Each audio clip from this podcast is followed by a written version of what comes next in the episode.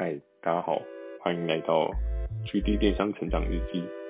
上周提到了我搭上了前往台北的国光号，然后去参加我人生中的第一场面试。因为我从小就是一个还蛮紧张对于陌生的环境，所以其实当天下了国光号之后，我开始用着手机的 Google，然后来去找对应的面试地点。然后我记得在台北火车站。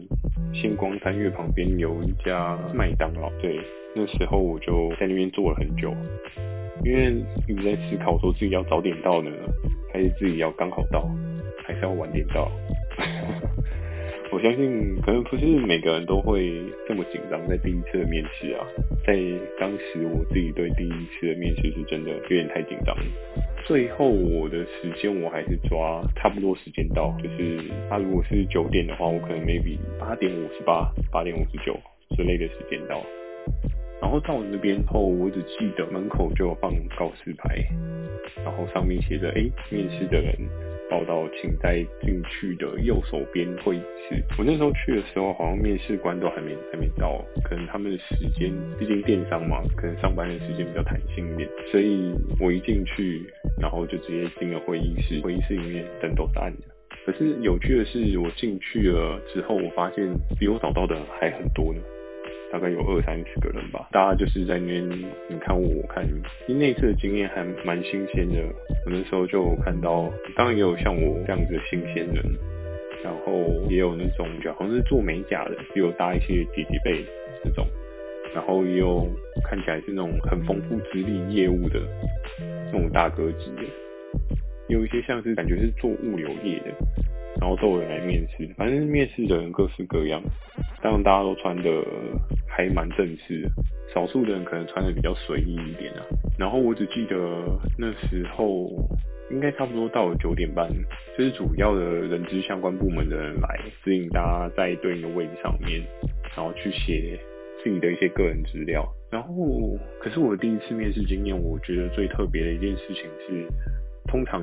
大家不都是玩白玩比如说在门口，哦，你今天排队，然后坐在对应的椅子上，然后有点像是今天去看医生叫号的那种感觉。哎，今天几号面试人员请进，然后可能前面有三个主管接或者几个主管接的人轮番问你问题。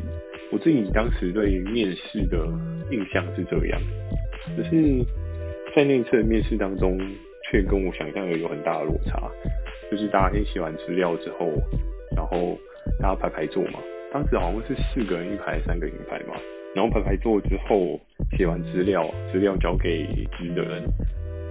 哎，非常有趣的是，这间公司的老板就出现了，走进来，然后他就开始跟大家介绍说：哎，我们这间公司是做什么的啊？我们的主要的服务项目是什么啊？我们主要在做的产品是什么啊？我们做什么样的服务来维持公司的运转？怎么样在电子商务这边有一块自己的领地？这样，当下我就觉得还蛮新鲜的，因为通常会是，如果以现在的状况来讲的话，你听到这种场景，大概十个人里面有七个人都说你是去直销大会嘛，因为这个场景感觉是直销大会才会有的。而其实，在当时确实是一个面试没有错。那当介绍完之后，当时的老板就说。因为大家对公司有没有什么样的疑问跟疑虑这样子？因为我新鲜人嘛，什么东西都不懂，所以我也不可能去提什么问题。在社会上有经验的人就提一些问题出来，比如说，哎，那我们接下来面试啊，然后我们有什么样的位置啊什么的。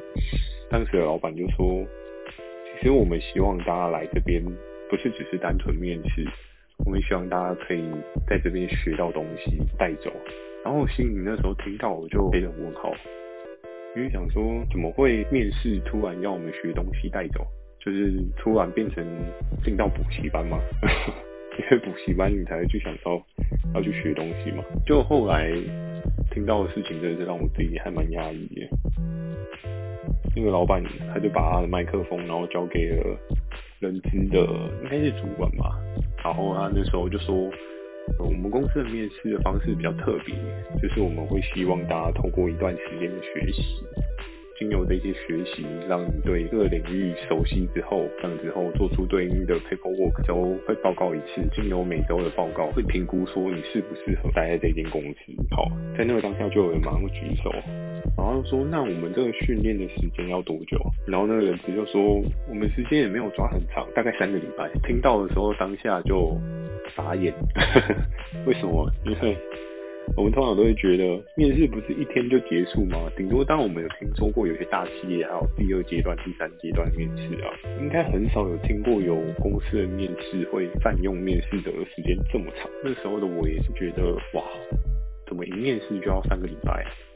对，再加上我觉得三个礼拜，你仔细想一想，其实差不多就等于一个月，快要一个月了。那快要一个月的时间消耗了。会不会影响到你找更好工作的机会？这个一定是会有可能的。然后当他讲完三个礼拜之后，我就看到有某些人面有难色，然后就直接走了。然后人人事主管那时候他就有放一个类似报告签名单，啊报告签名单在后面。然后在后面，如果听完这一 round 的状况的话，你还想要留下来面试的话，你就可以签名。这样当下我心里有点五味杂陈。为什么？因为我不知道这件事情是好还是坏。然后其实我当时退伍的时间点，就差不多是大大学毕业生的毕业季的那个时间，所以那时候来讲的话，应该是还蛮多机会可以去投不同公司的履历。那，因为那时候。毕竟可能当完兵之后，可能变得有点呆呆笨笨的，然后思绪也不是很好。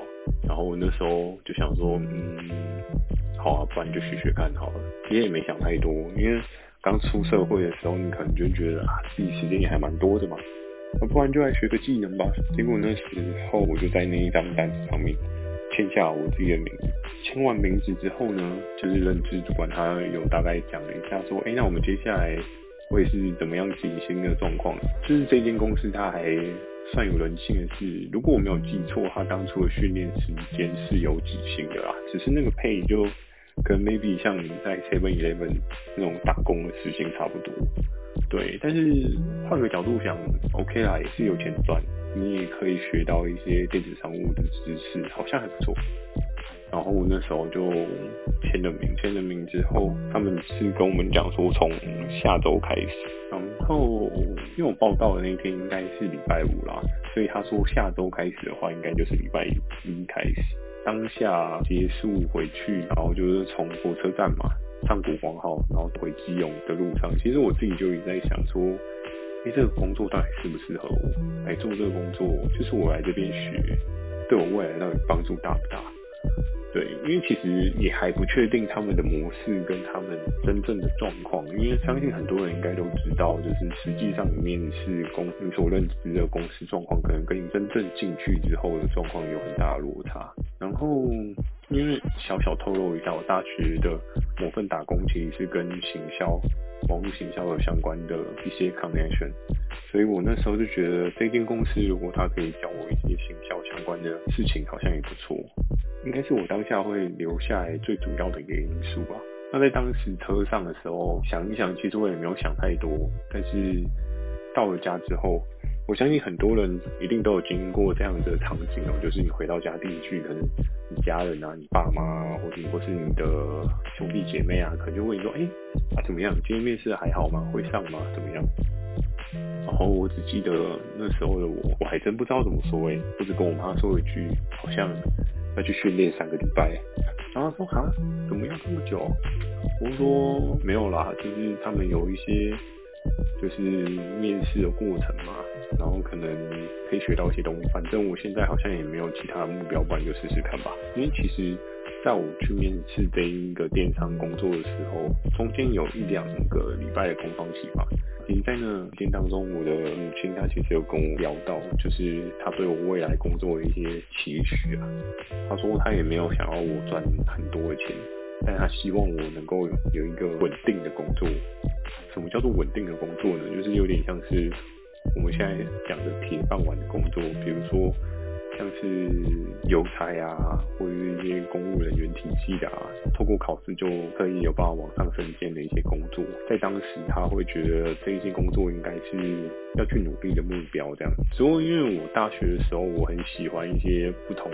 环境上面刺激，所以我那时候就很果断的跟我的母亲讲，我希望在一个比较有趣的工作环境，而不是每天都是在做同样的事情，然后遵守对应的规则，没有没有办法有不同的发展，就是这不是我想要的未来中。多数的父母应该也都会支持自己的小朋友嘛，所以就让我自己来发展。那回到刚刚故事所讲的，其实我爸妈知道要去接下来这个训练，其实他们也没有多说什么。那我的外婆也没有多说什么，反正大家就是觉得，好吧，那你就去练一下，反正年轻人就是应该要去磨一磨嘛，磨出来才有可能有一些不一样的技能。哎、欸，这一集好像又不小心讲的太长了。好，这一集结束之前，就先预祝大家今晚有一个美梦。那 GD 在这边跟大家说声晚安，下周二晚上十点记得再回来听我的 GD 电商成长日记，拜拜。